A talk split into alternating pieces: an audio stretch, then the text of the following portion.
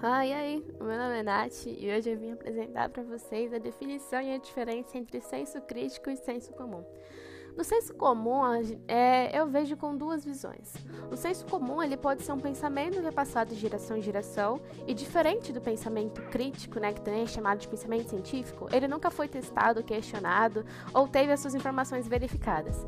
É aquele famoso é aquilo quando dizem para você, ah, chinelo virado é chamar morte para sua mãe, quebrar um espelho dá sete anos de azar é aquilo. É aquilo que ninguém nunca questiona e quanto mais pessoas falam, mais pessoas acreditam.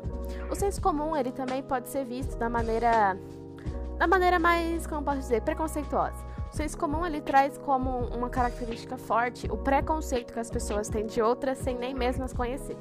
Por exemplo, eu vejo uma pessoa que se veste de um jeito diferente do meu e eu tenho um preconceito sobre ela, achando que definindo ela como uma coisa que talvez eu ache estranha, que não seja muito comum para mim.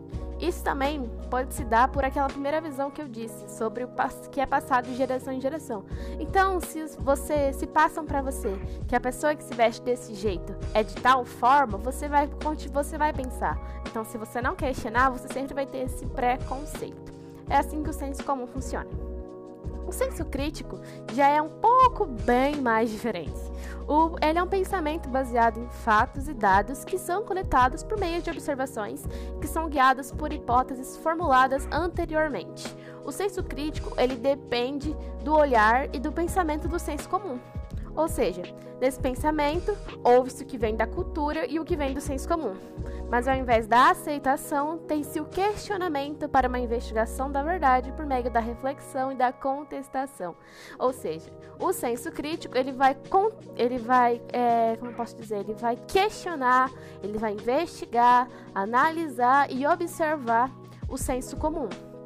É, os pensamentos, o senso comum, e ele depois vai levantar hipóteses sobre isso, ele vai criar uma metodologia para poder provar, né, de forma concreta se é ou não verdade. Muitas vezes a gente sabe que o senso comum ele viaja um pouco, né, porque é uma coisa mais assim.